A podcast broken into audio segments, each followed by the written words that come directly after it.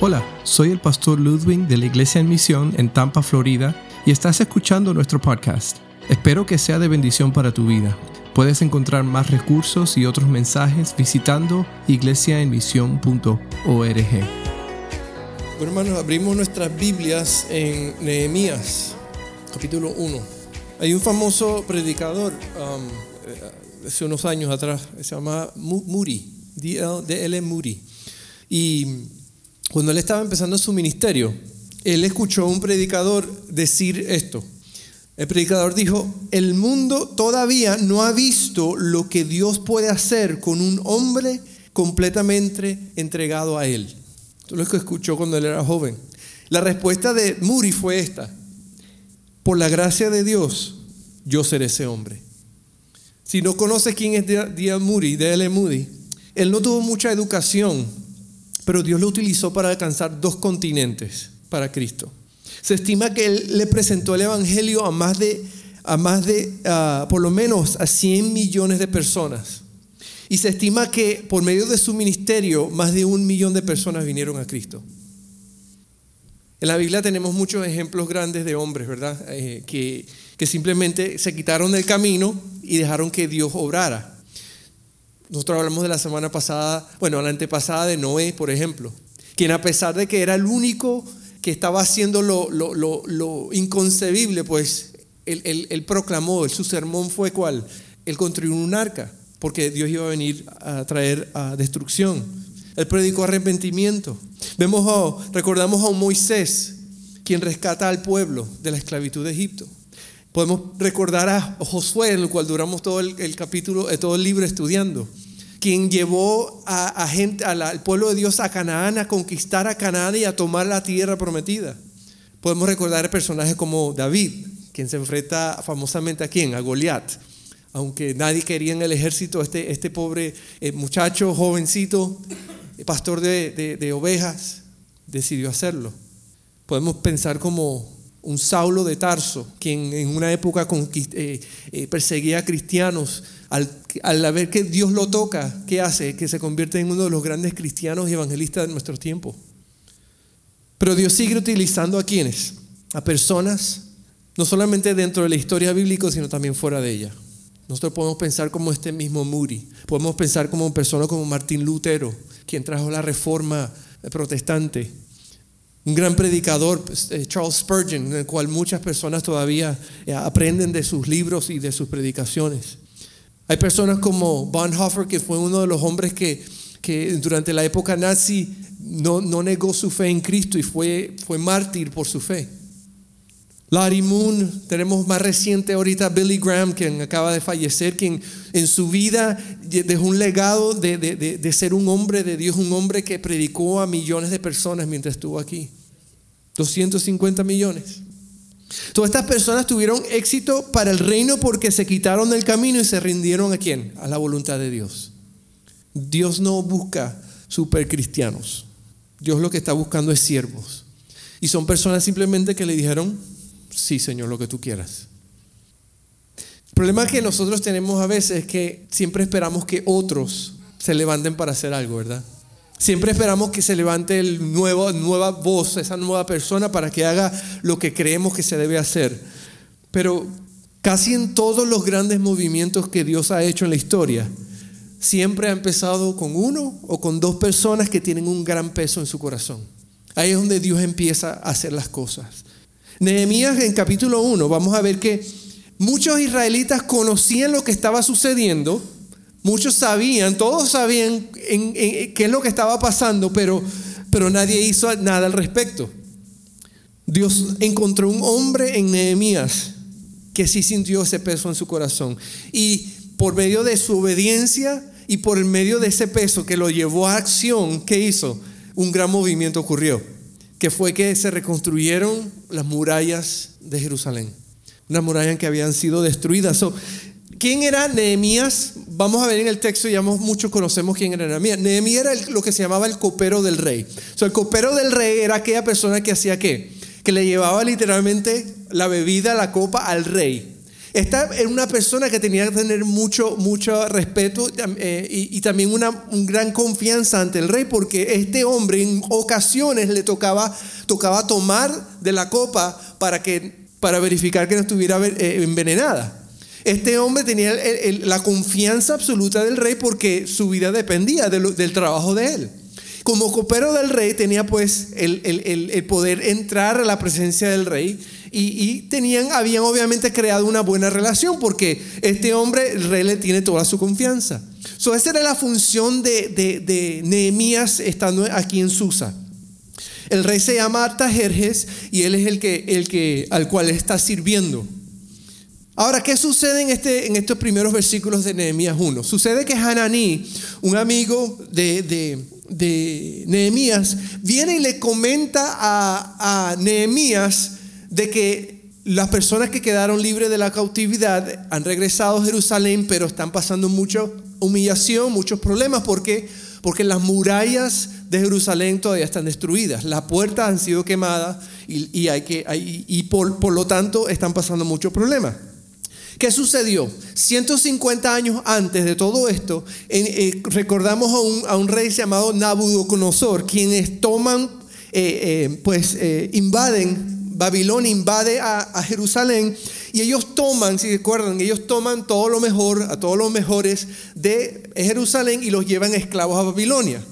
Destruyen a Jerusalén. En este momento, Cero, mucho luego, tiempo después, deja que muchos de estos regresen a Jerusalén. Pero al regresar se encuentran con qué? Que la ciudad está destruida, las murallas están destruidas y, y todo es un problema. Entonces dice el versículo 4, fíjense lo que dice en capítulo 1, versículo 4. Al escuchar esto, Hananí le comenta lo que está sucediendo y Nehemías al escuchar esto dice, me senté a llorar, hice duelo por algunos días, ayuné y, y oré al Dios del cielo. ¿Por qué?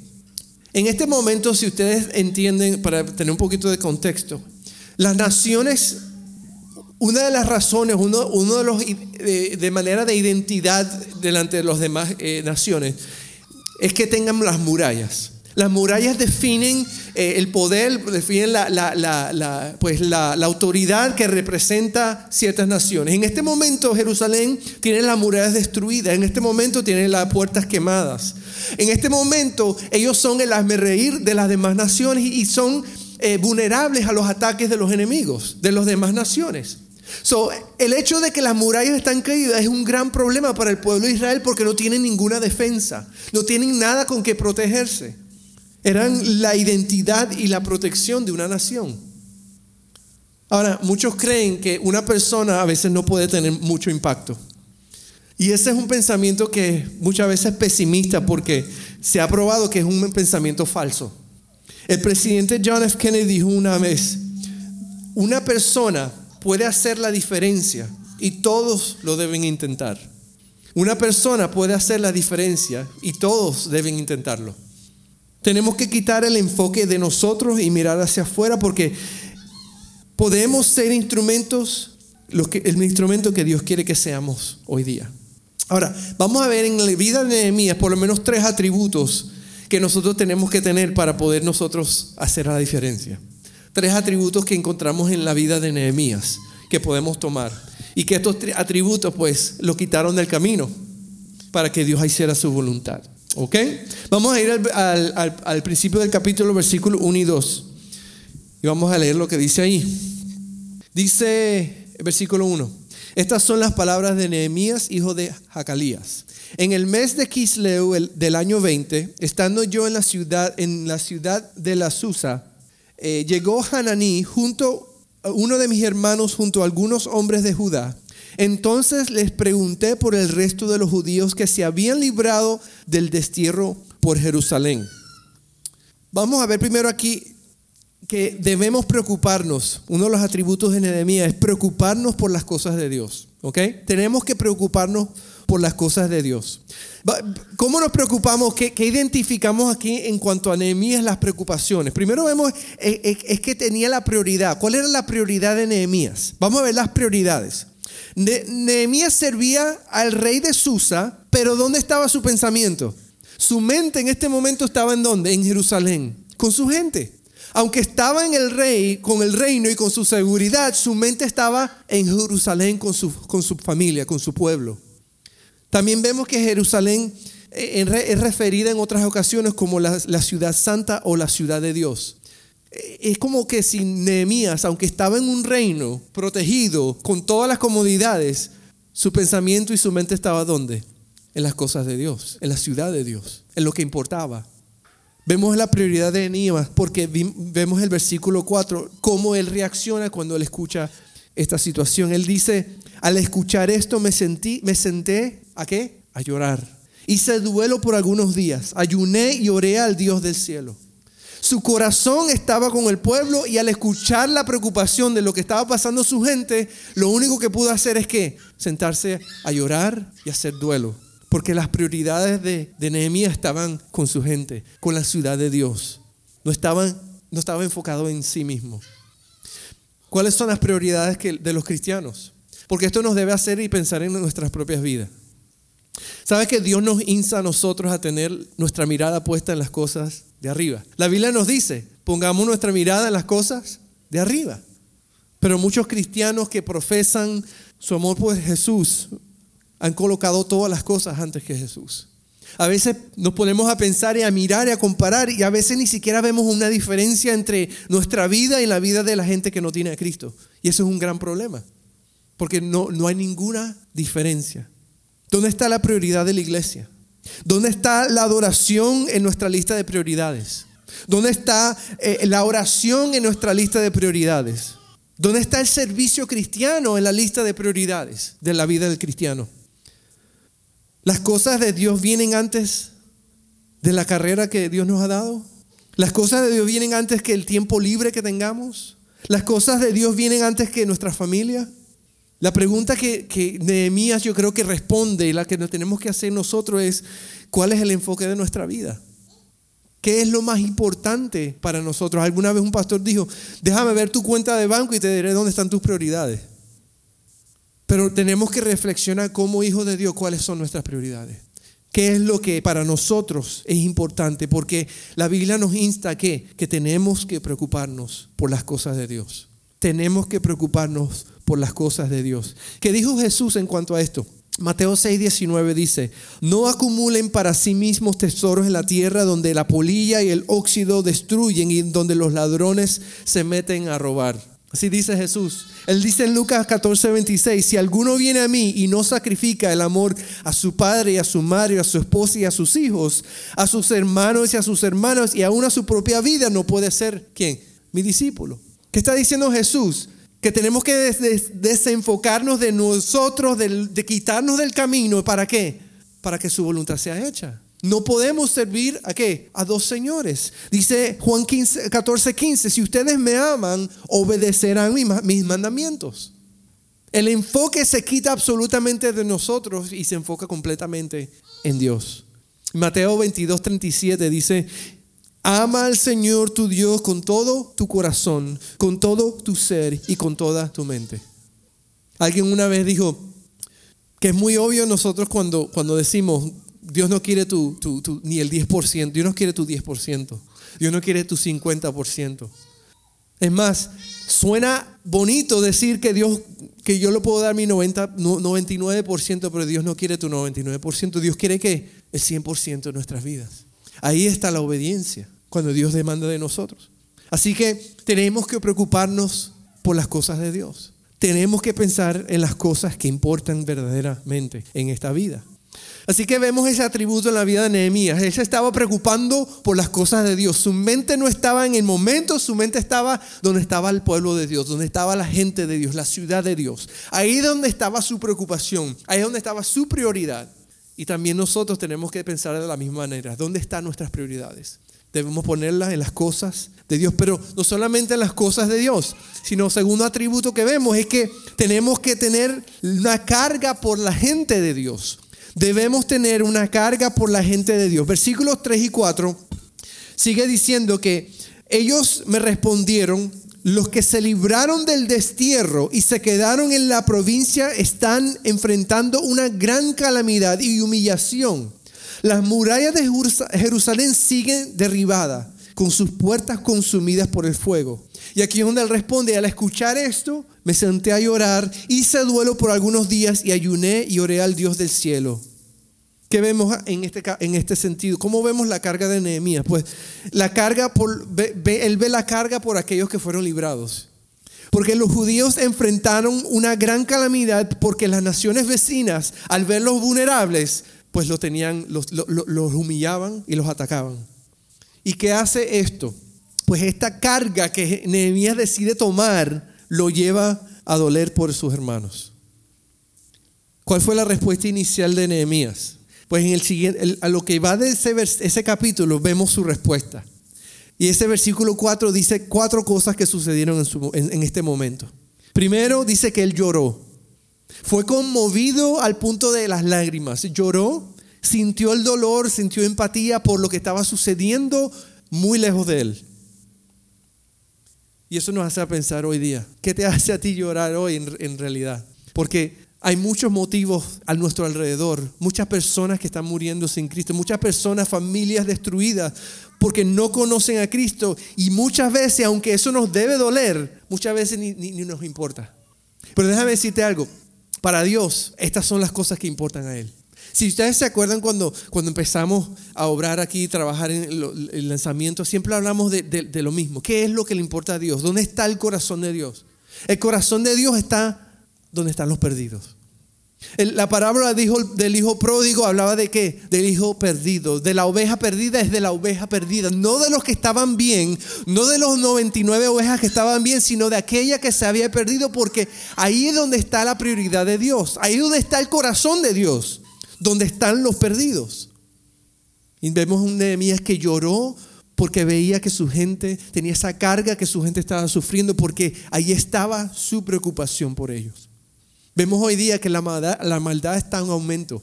Ya la maldad está a un punto que ya está, está siendo legal. Porque la Biblia dice que en los tiempos venideros van a ser qué? Van a ser peores. Lo bueno se llamará malo y lo malo se llamará bueno.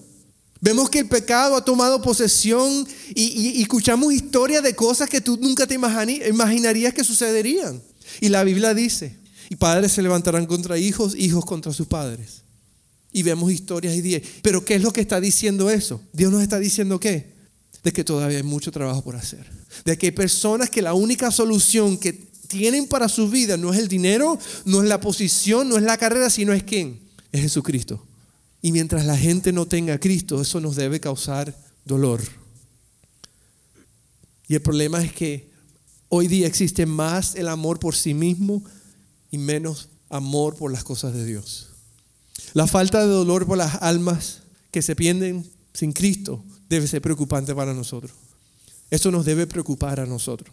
Y fíjate que causó, en el caso de Nehemías, le causó tanta angustia que, que lo llevó a llorar por ese pueblo, por su pueblo. Hay otra cosa que hizo. La segunda cosa que hizo fue, hizo duelo. Hizo duelo. Generalmente cuando hablamos del duelo, hablamos de qué? De muerte, ¿verdad? Alguien muere, uno tiene que, tiene un periodo de duelo. Y es importante el duelo. ¿Por qué? Porque el duelo es un tiempo en el cual podemos sanar. Es necesario. Preocúpate cuando alguien fallece y la persona que está más cercana no reaccione. No le importe. Es preocupante. Pero el duelo es necesario, porque en el duelo se manifiesta el dolor, a veces se manifiesta la rabia, a veces se manifiesta la desesperación, pero también ocurre un momento para es un momento para qué? Para reorganizarnos y para reintegrarnos a nuestra, a nuestra vida. Hay cambios que suceden porque ya hay alguien significante que ya no está ahí y hay que hacer cambios. Y ese duelo sirve para qué? Para reorganizar nuestras vidas, para entonces qué? Continuar viviendo pero también sirve para nuestro crecimiento espiritual. Sirve para reenfocarnos espiritualmente. Sirve para renovarnos espiritualmente. Para hacer un plan. Para, para ahora que todo ha cambiado, voy a entonces ¿qué? Crecer, aprender y ser diferente. So, hizo duelo, ¿por qué? Porque algo está sucediendo. Posiblemente en este tiempo de duelo que él está organizando y pensando es cuando él piensa, tengo que hacer algo al respecto. Hay una tercera cosa que él hizo.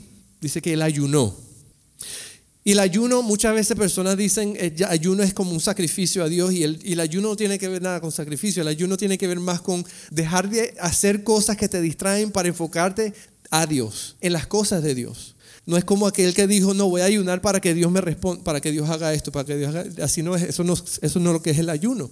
El ayuno es desistir de hacer algo para que, para que ese tiempo lo enfoques más bien en las cosas de Dios. Y los judíos, los judíos típicamente eh, utilizaron el ayuno o practicaban el ayuno y era común cuando estaban en la cautividad.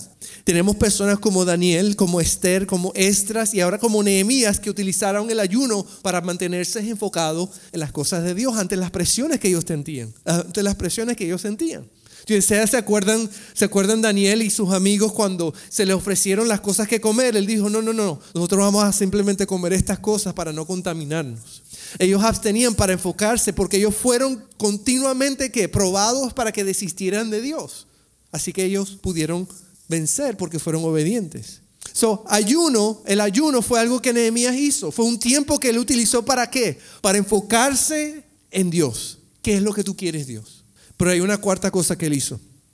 Y es la que tenemos escrita. Él oró. Él oró. Fíjate que aunque él era amigo del rey, a la primera persona que él fue fue a Dios, no fue al rey. Nehemías habló primero con Dios y oró como un intercesor. Vemos los versículos de 5 al 10, que lo vamos a leer ahorita. Vemos una oración de una persona que está intercediendo. Hay, hay, varios elementos en esta oración que la vamos a leer, pero él exaltó a Dios, él confiesa el pecado, él apela a las promesas de Dios y él pide ayuda. Los elementos de su oración. Fíjense lo que él dice en esta oración. Dice, Señor Dios del cielo, grande y temible que cumples el pacto y eres fiel con los que te aman y obedecen tus mandamientos, te suplico que me prestes atención, que fijes tus ojos en este siervo tuyo que día y noche ora en favor de tu pueblo Israel.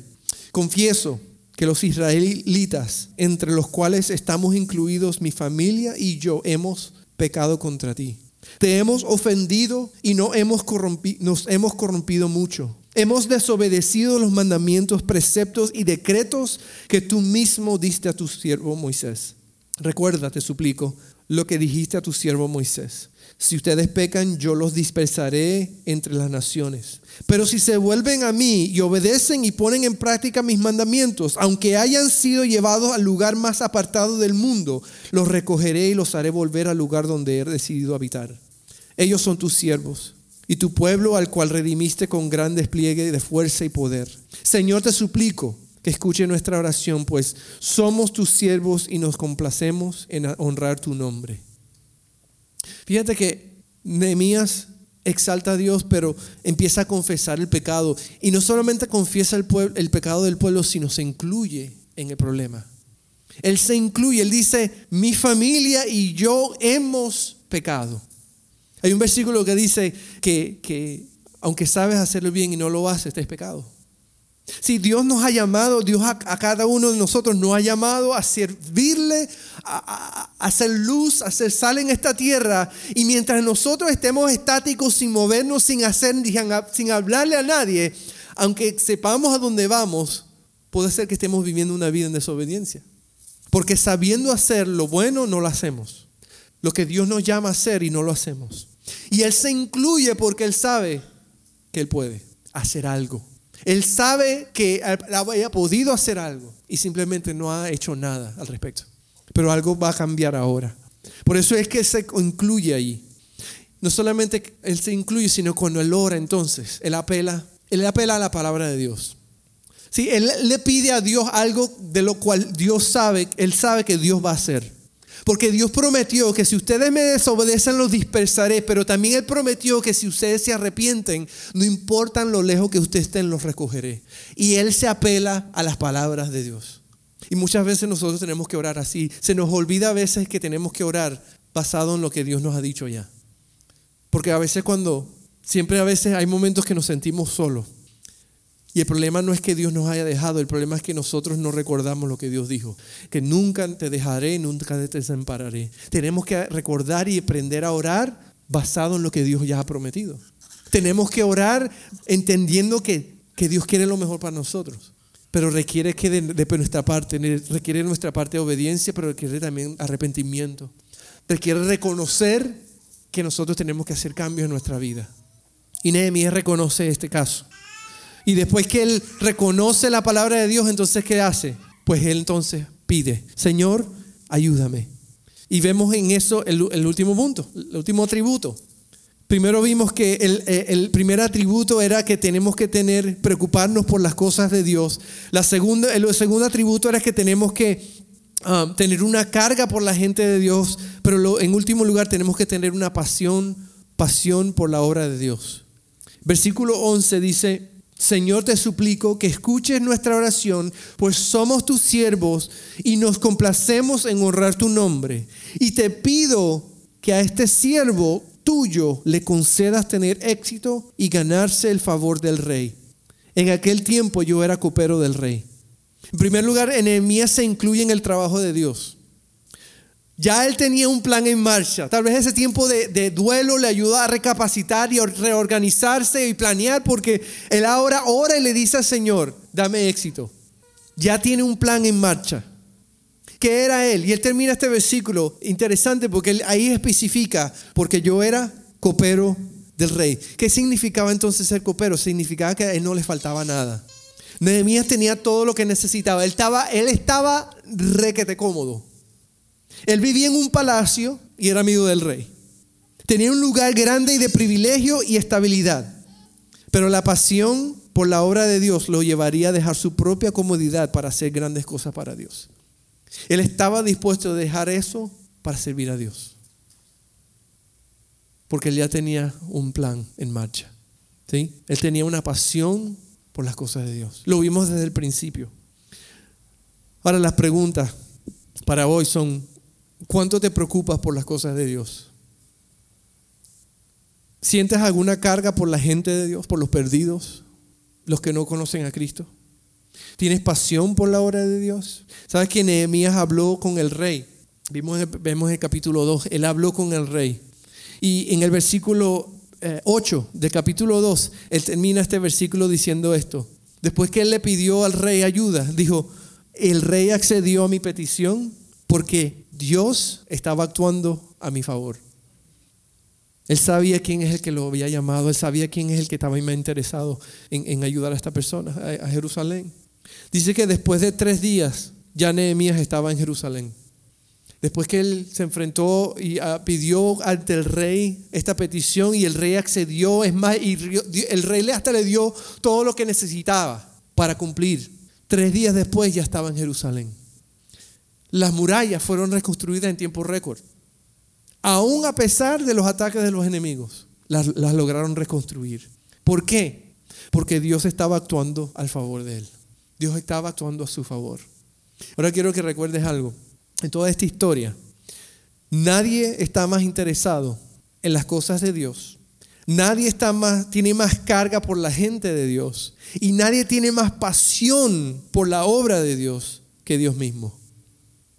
Por eso es que Dios quiere que nos unamos a su obra. Porque ahí donde está su interés, donde está su prioridad. Si Dios ya nos ha comprado, ya le pertenecemos, pero el fin de que Él nos haya conocido, nos compró, nos lavó, no es para que, para que simplemente nos quedemos iguales.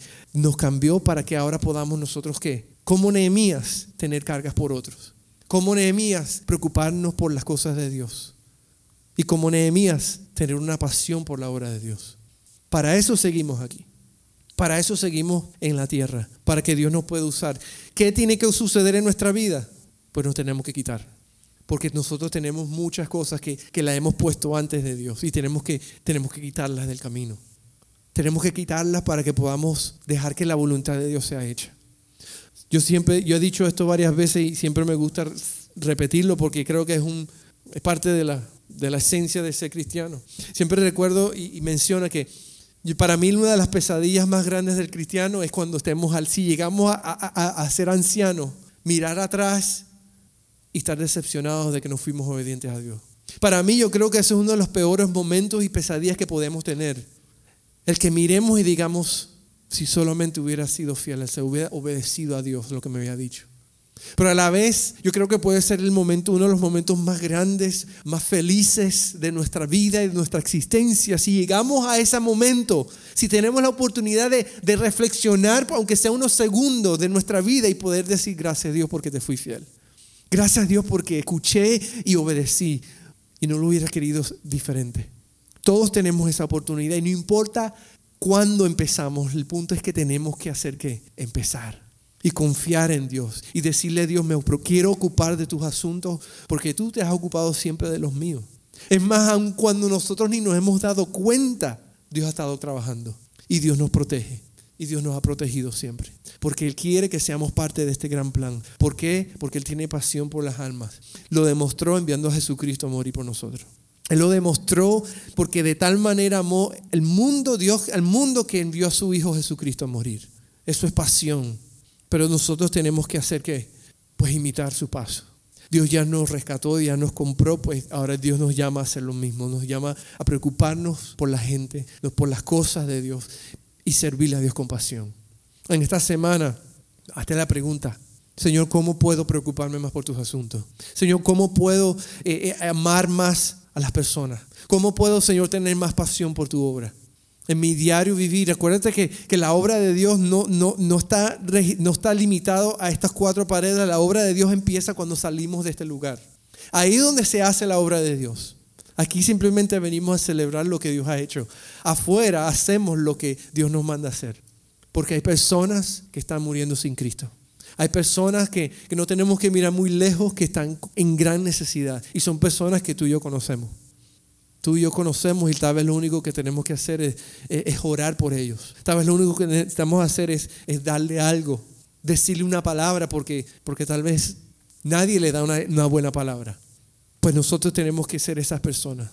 Y tenemos que permitir que, que Dios nos use porque sabemos que Dios está más interesado en que ellos conozcan. Así que pongámonos en las manos de Dios en este día y en esta semana. Veamos cómo Dios quiere usarnos. Veamos cómo podemos, qué necesitamos dejar de hacer para que, para que podamos hacer las cosas que Dios quiere que hagamos. Para que podamos quitarnos del camino y que la voluntad de Dios sea hecha. Espero que hayas disfrutado de este podcast en este día y recuerda visitar nuestra página iglesiaemisión.org donde encontrarás más recursos para el día a día.